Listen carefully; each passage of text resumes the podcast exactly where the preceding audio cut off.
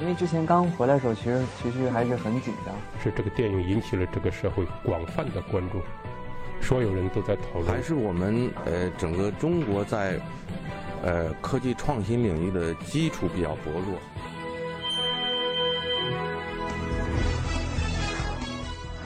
影响有影响力的人，中国新闻周刊。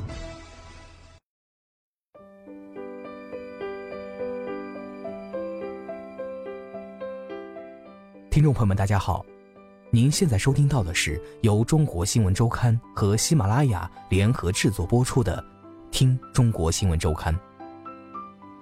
本期稿件选自《中国新闻周刊》杂志温天一，蔡康永、宝玉和哪吒。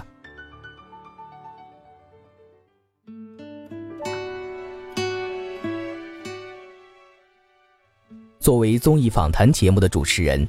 蔡康永曾经讲述过自己如何让某些难搞嘉宾张嘴的技巧，大意是：如果对方不回答，就一直盯着他的眼睛看，直到他们受不了而率先崩溃。但采访蔡康永本人似乎用不上这一招。他导演的电影《痴痴的爱》即将上映，但他看上去并不像人们熟知的那种电影导演的姿态。他的语速很慢，用词考究。依旧带着长久以来做电视节目时娓娓道来的愉悦，而在蔡康永看来，优秀的电影导演分为两类，一是库布里克类的，二是伍迪·艾伦类的。前者神圣寂寞，后者聪慧轻快，而他们最大的区别是，前者永远拍不出来《毕生宏愿》《拿破仑传》，而后者却直到七十多岁，却依旧几乎每年都有电影上映。如果非要选择，或许蔡康永愿意成为后者。其实我就是想拍一个与死亡有关的喜剧。蔡康永这样形容他作为导演所拍摄的第一部剧情长片《痴痴的爱》。我一直都觉得死亡是人生中一个非常基本的部分，没有什么好回避的。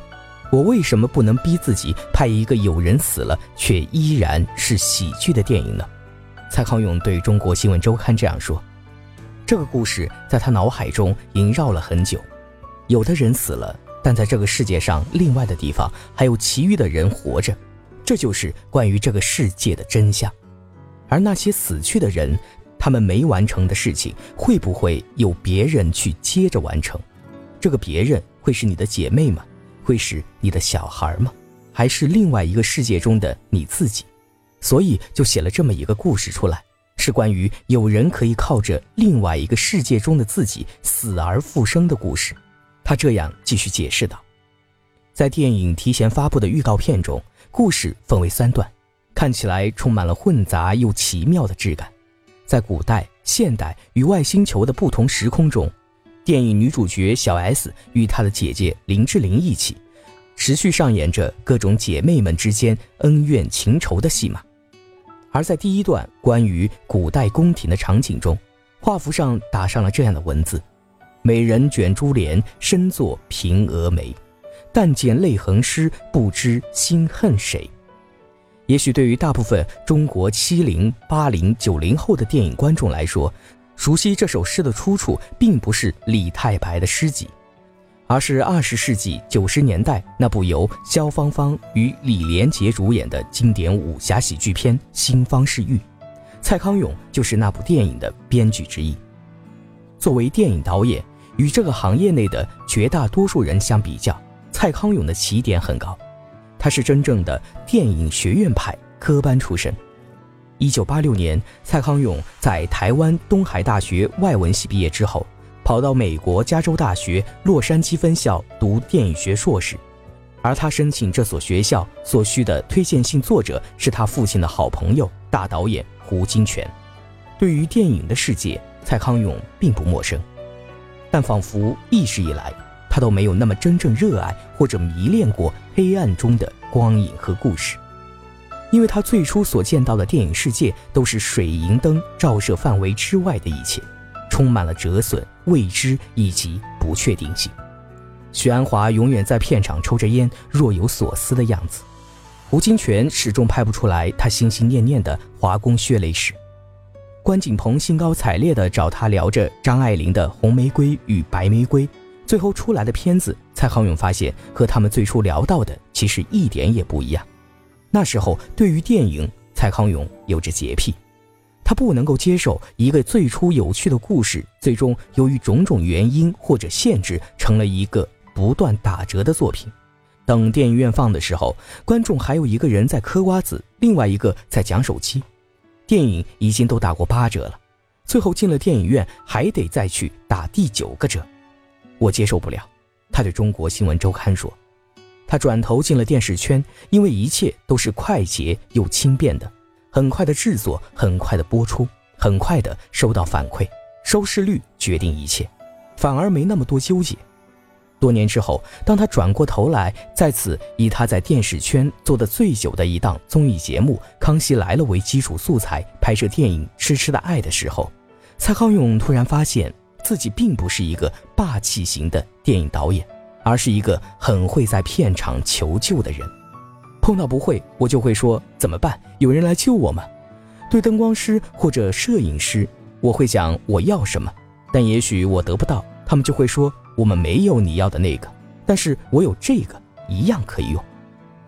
然后我终于知道，电影并不是一直打折，一直打折，直至面目全非，它也可以是一直转弯，一直转弯。因为有很多人加入进来，所以它与你最初的设想不一样，但最后也不是一个坏东西。然后他顿了顿，人生也是这样啊。蔡康永喜欢一个童话故事。那是他儿时就读到的，但与大部分童年、少年时期读过后就在时光中扬弃了的文字相比，这个故事至今仍让他难忘。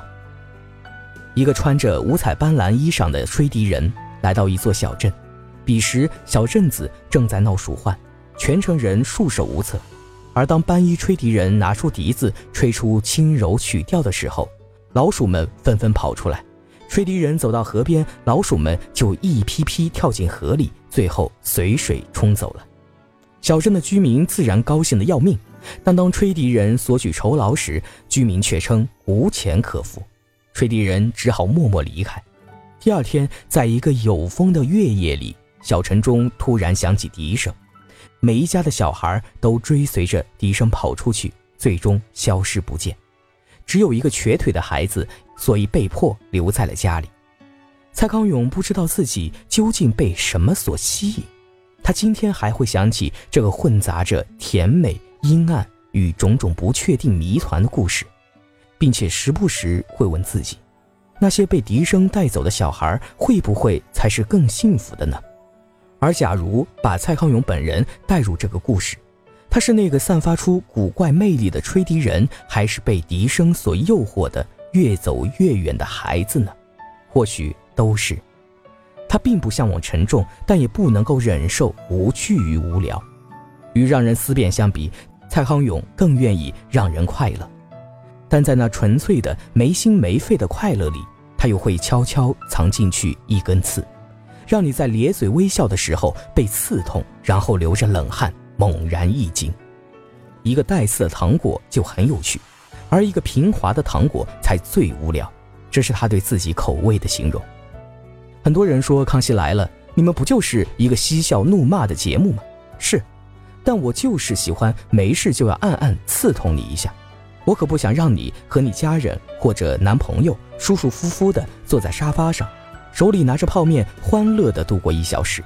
我要让你们看着节目，隔一会儿就吵一架。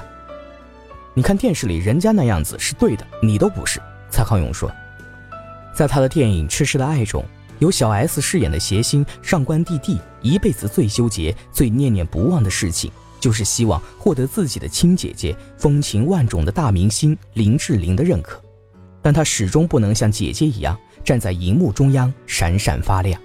只能在一个个试镜活动或者综艺节目中疲于奔命，被别人当成炮灰踩在脚底。电影中，蔡康永设计了大量与《康熙来了》相互关联的桥段，这些桥段也都由康熙的参与嘉宾们客串出演，比如陈汉典、沈玉琳、小甜甜、谢依霖等，他们与康熙主持人小 S 的身份来了一个彻底的大逆转。康熙的综艺咖们成了活动的评判、试镜的主考或者综艺节目主持人，而上官弟弟则在跑步机上气喘吁吁地念着剧本，在僵尸片中被人打爆了脸，在大胃王比赛中口里塞进比自己脸还大的食物，在泥浆中与人摸爬滚打进行拳王争霸赛。他所做的一切，让我们看起来都是似曾相识，仿佛那是全世界最有意义的事情。别人都在发出笑声，而他看起来似乎也是。